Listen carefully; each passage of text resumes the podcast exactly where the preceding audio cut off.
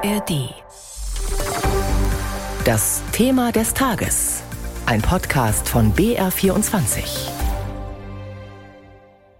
Der erste Bayern-Trend nach den Landtagswahlen im vergangenen Oktober ist da. Die CSU kann ein Plus verbuchen. Trifft Ministerpräsident Söder also die Stimmung der Bayern? Darum wird es später gehen. Zuerst der Blick auf die Zahlen. Und da fällt auf, dass die Menschen recht verunsichert sind. Ralf Fischer stellt den aktuellen BA24 Bayern-Trend vor. Die Bayern gehen beunruhigt in das neue Jahr 2024. Für eine deutliche Mehrheit von 59 Prozent bieten die aktuellen Verhältnisse im Freistaat Anlass für Sorgen. Nur eine Minderheit von 34 Prozent startet zuversichtlich in das neue Jahr. Damit setzt sich das Stimmungstief im Freistaat seit Beginn des russischen Angriffskriegs gegen die Ukraine weiter fort. Dieses Unbehagen verkörpern laut den Meinungsforschern von Infratest DIMAP auch Streiks und Demonstrationen von Lokführern und Landwirten. Trotz der nachhaltig gedämpften Zuversicht bei den Menschen im Freistaat bleibt die politische Stimmung in Bayern stabil. Rund drei Monate nach der Landtagswahl haben die Meinungsforscher von Infratest DIMAP über 1100 Wahlberechtigte in Bayern befragt. 50 Prozent von ihnen sind mit der Arbeit der neuen schwarz-orangenen Regierungskoalition zufrieden. Ein Punktverlust zum Oktober. Und auch in der Sonntagsfrage bleiben die Kräfteverhältnisse ähnlich wie am Wahltag. Wäre schon an diesem Sonntag wieder Landtagswahl, käme die CSU auf 40 Prozent. Damit machen die Christsozialen den größten Sprung verglichen zum Oktober. Damals hatten sie 37 Prozent der Stimmen bekommen. Ihr Koalitionspartner, die Freien Wähler, kann nicht an das Wahlergebnis anschließen. Damals hatten sie 15,8 Prozent der Stimmen, nun 13 Prozent in der Umfrage. In der Opposition käme die AfD aktuell auf 15 Prozent der Stimmen. Das höchste Umfrageergebnis im Bayern-Trend bisher. Damit kann die Alternative für Deutschland ihr Wahlergebnis bestätigen. Im Gegensatz zu den Ampelparteien Grüne und SPD. Die Grünen kämen aktuell auf 13 Prozent der Stimmen, die SPD auf 7 Prozent. Beide liegen damit 1,4 Punkte hinter ihren Wahlergebnissen. Die FDP würde wie im Herbst nur drei Prozent der Bayern überzeugen und damit wieder den Einzug in den Landtag verpassen. Die politische Lage in Bayern ist also stabil. Ganz anders blicken die Befragten auf den Bund. 55 Prozent halten vorgezogene Neuwahlen für richtig und liegen damit auf einer Linie mit Ministerpräsident Söder. Der hat heute gemeinsam mit CSU-Fraktionschef Holleczek im oberfränkischen Kloster Banz eine Pressekonferenz gegeben. Es ging zwar um die Pläne der Fraktion für Bayern, aber den ein oder anderen Seitenhieb auf die Ampelkoalition in Berlin hat Söder dann doch untergebracht. Die Probleme in Deutschland sind hausgemacht. Unsere Nachbarn und Partner sind viel stärker und erfolgreicher. Nur wir schwächeln. Und deswegen braucht es eine grundlegende Änderung in Berlin, eine grundlegende Abkehr von der Ampelpolitik. Söder und die Mehrheit der Befragten also unzufrieden mit der Bundesregierung. Auch in Bayern haben die Ampelparteien an Zustimmung verloren. Über weitere Trends und auch über die anstehende Europawahl hat Stefanie Meyer-Negle mit unserem Wahlexperten Andreas Bachmann gesprochen. Andreas, die Mehrheit der Bayern will vorgezogene Neuwahlen in Berlin. Ist also die Verunsicherung auf die Bundespolitik zurückzuführen? Also zumindest hat die Bundespolitik großen Einfluss auch auf das Ergebnis dieser Umfrage. Das merken wir ja an verschiedenen Stellen, wenn wir eben die Sonntagsfrage anschauen, welche Parteien legen zu, welche müssen federn lassen. Da sieht man ja ganz klare Verbindungen auch in Richtung Bundespolitik, auch die Verunsicherung der Menschen. Wir haben es eben im Beitrag ja schon gehört. Die ist auch in Bayern groß, die ist im Bund groß. Auch das hängt natürlich zusammen. Und das alles führt natürlich zu so einer Stimmung, wo dann eine Forderung nach Neuwahlen auch einen Nährboden findet und in Bayern offensichtlich eben eine Mehrheit klar dafür ist. Als Ausdruck der Verunsicherung gelten die Proteste und Streiks der vergangenen Wochen. Wie sind denn die Demonstrationen bei den Befragten angekommen?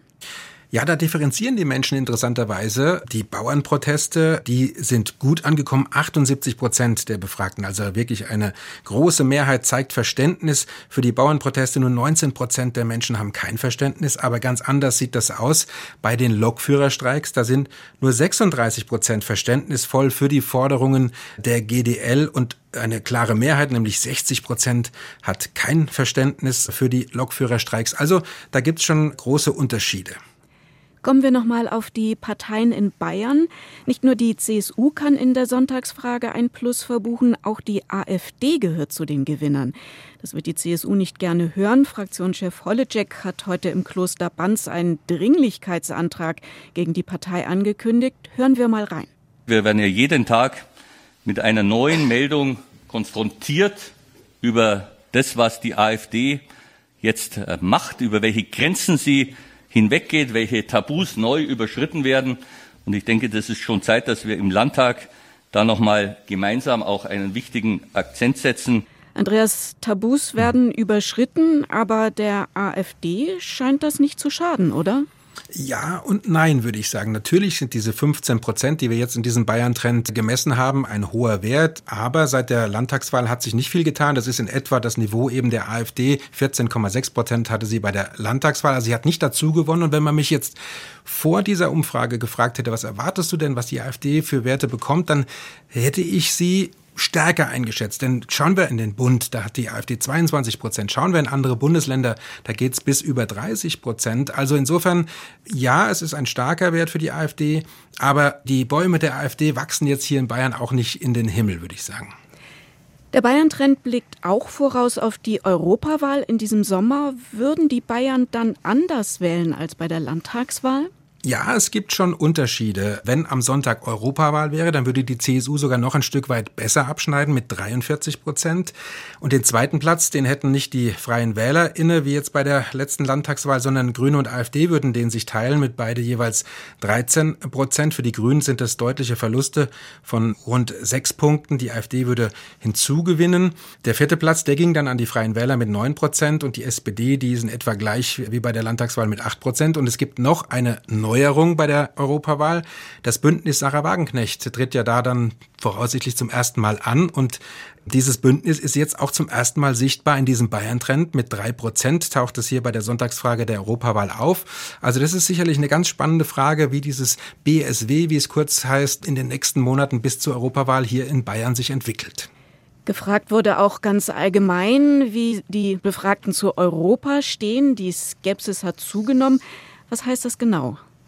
Ja, also wir haben zum Beispiel gefragt, sollen die Staaten in Europa künftig enger zusammenarbeiten oder sollen die Staaten wieder eher nationalstaatlich arbeiten? Und da ist es ganz klar, 33 Prozent nur noch sagen, die Staaten sollen Zuständigkeiten Richtung Europa abgeben und sozusagen enger zusammenarbeiten. Das ist ein Minus von 24 Punkten im Vergleich zu vor fünf Jahren.